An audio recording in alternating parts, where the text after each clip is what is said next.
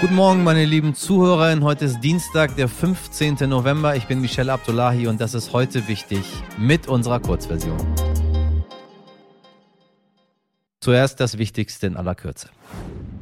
Wir haben in der gestrigen Folge bereits über die Explosion in der türkischen Fußgängerzone in Istanbul berichtet. Mittlerweile sind noch einige Informationen dazugekommen. Bei dem Anschlag sind sechs Menschen ums Leben gekommen, über 80 Menschen wurden verletzt. Zwei von ihnen sind immer noch in kritischem Zustand. Die türkische Polizei hat insgesamt 46 Menschen im Zusammenhang mit dem Anschlag verhaftet.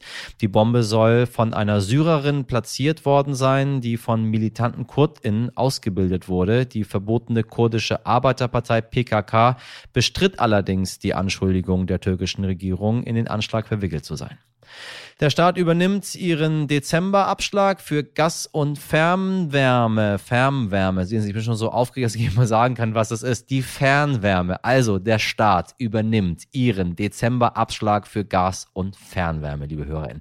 Gestern hat der Bundesrat grünes Licht dafür gegeben. Unterstützt werden Haushalte und kleinere Unternehmen mit einem Jahresverbrauch von bis zu 1,5 Millionen Kilowattstunden. Auch bestimmte Einrichtungen im Pflege- und Bildungsbereich erhalten die Soforthilfe mit dieser Zahlung will der Staat die Zeit überbrücken, bis die Gaspreisbremse kommt. Sie soll voraussichtlich im März starten. Das Verfahren ist ja, es ist kompliziert. Die Höhe der Entlastung wird auf der Grundlage von einem Zwölftel des Jahresverbrauches, den der Lieferant zuvor prognostiziert hat, und dem Gaspreis von Dezember errechnet. MieterInnen sollen die Dezemberentlastung mit der nächsten jährlichen Heizkostenabrechnung erhalten. VermieterInnen haben für die Abrechnung ein Jahr Zeit, müssen aber schon im Dezember über die geschätzte Gutschrift informieren.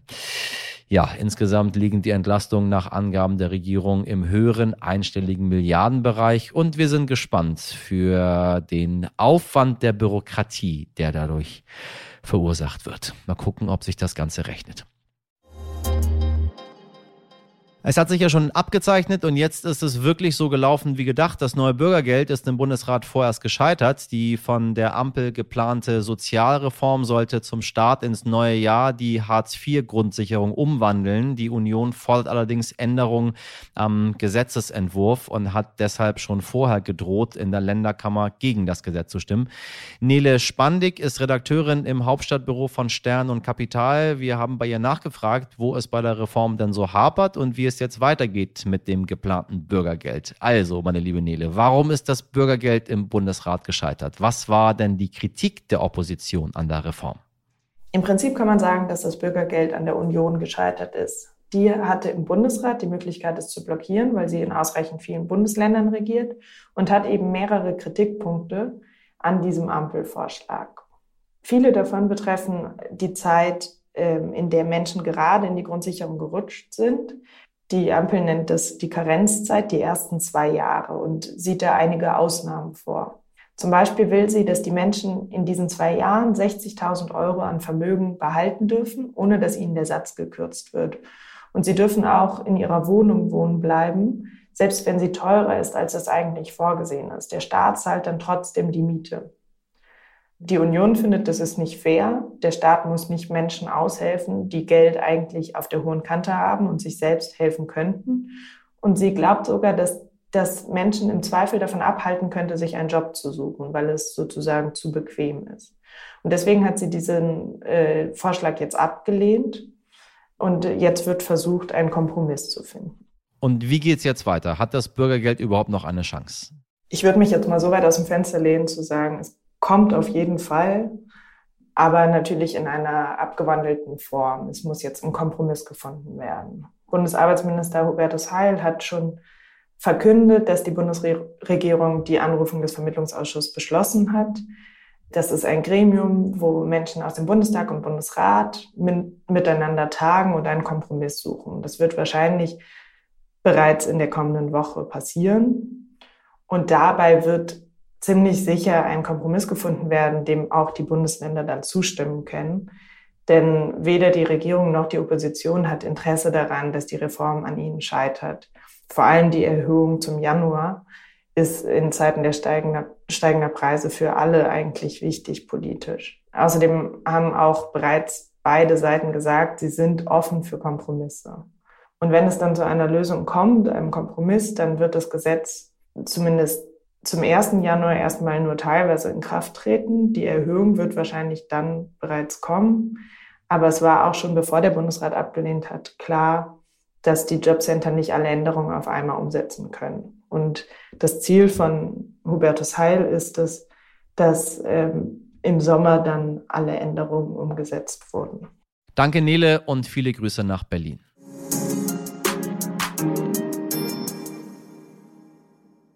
Acht Milliarden Menschen haben wir mit dem heutigen Tag auf der Erde. Das zumindest haben die Vereinten Nationen berechnet. Deutschland hat mit seinen 84 Millionen EinwohnerInnen gerade mal einen Anteil von einem Prozent. Und trotzdem stoßen wir hier in Deutschland so viel mehr Kohlenstoff aus als in anderen Teilen der Welt. Mit unserem Konsum, unserem Lebensstil, unserem Mobilitätsverhalten, da verbrauchen wir drei Erden. Da packe ich mich gerade frisch aus den USA zurück natürlich sehr, sehr doll an die eigene Nase. Unser heutiger Gast sagt, so kann es nicht weitergehen und ich kann euch einen Weg aufzeigen, wie es stattdessen funktionieren kann. Ulrike Herrmann ist Wirtschaftsjournalistin, hat aber ganz früher mal eine Ausbildung zur Bankkauffrau gemacht. Dann ist sie umgeschwenkt, hat Geschichte studiert und ist nun schon seit 20 Jahren bei der Taz. In ihrem neuesten Buch Das Ende des Kapitalismus erklärt sie sehr deutlich, dass wir man kann es bei dem Titel schon ahnen, weg vom Kapitalismus müssen. Sie sagt, das grüne Wachstum sei eine Lüge und wir müssen unsere Wirtschaft und unsere Gesellschaft völlig umstrukturieren. Ohne Flugzeuge, ohne Autos und mit, tja, Verzicht.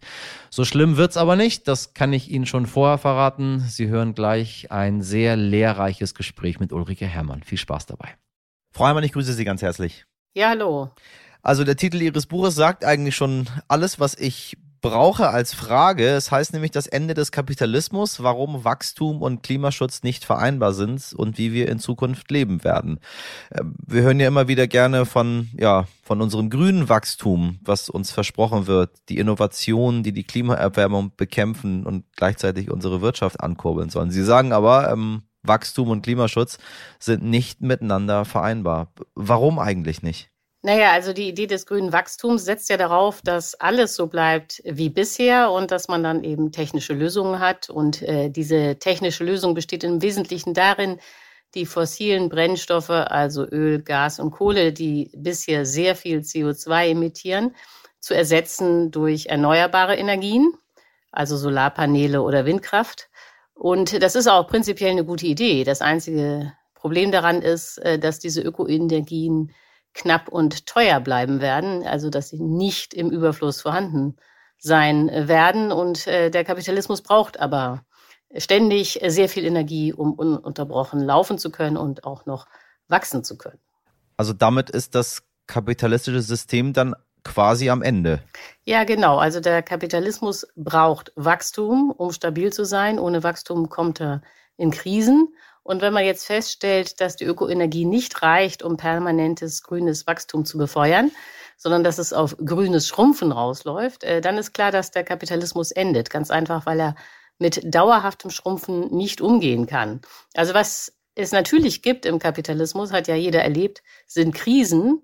Aber diese Krisen können nur überwunden werden, wenn die Aussicht auf Wachstum besteht. Aber wenn man sagt, ja, Wachstum ist nicht mehr, weil der Planet das nicht aushält, wir müssen hier schrumpfen, ja. dann ist der Kapitalismus eben am Ende. Das heißt konkret was, wir müssen ihn aktiv abschaffen oder schafft er sich automatisch ab? Oder wenn alles so bleibt, endet das in einer Katastrophe? Also wo, wo geht's hin letztendlich? Wer ist da der aktive Part? Wir? Ja, also aber erstmal muss man vielleicht sagen, äh, was ist dann äh, das Ziel? Nicht? Das Ziel ist eine ökologische Kreislaufwirtschaft, wo man eben nur noch verbraucht, was man recyceln kann und wo dann auch die Ökoenergie reicht, um dieses Wirtschaftssystem zu befeuern. Und es gibt keine Modellierung äh, für das grüne Schrumpfen, also wie stark man da eigentlich schrumpfen muss, damit die Ökoenergie reicht. Das ist äh, eigentlich unklar, aber angenommen, und das wäre schon wirklich eine harte Schätzung, wir müssten um 50 Prozent schrumpfen, damit die Ökoenergie reicht, äh, dann wären wir wieder so reich wie 1978. So, also die, die damals dabei waren, äh, wissen, wir waren äh, genauso glücklich wie heute. Ja. Das war jetzt nicht die Steinzeit und man musste nicht in Höhlen leben und nicht mit Fellen rumlaufen. Also das Ziel ist jetzt gar nicht so das Problem sondern äh, das Problem taucht an einer Stelle auf, die eigentlich nie diskutiert wird, nämlich wie kommt man da eigentlich hin? Also auf der einen Seite haben wir den riesigen Kapitalismus, der auch dynamisch wachsen muss, um stabil zu sein. Und auf der anderen Seite haben wir die viel kleinere äh, Kreislaufwirtschaft. Und der Weg dahin ist irgendwie unklar, nicht? Denn man darf ja nicht unterwegs eine schwere Wirtschaftskrise produzieren mit Millionen von Arbeitslosen, die dann alle ihre Perspektive verlieren, ihre Hoffnung und dann dazu neigen, dass ähm, nicht alle, aber viele einen rechtsradikalen Diktator zu wählen. Also das ist ja keine abstrakte Überlegung, sondern das hat man ja 1933 nach der Weltwirtschaftskrise mit Hitler erlebt und das will man ja jetzt auf keinen Fall nochmal haben. So, also es geht um den Weg und über den muss man eigentlich diskutieren.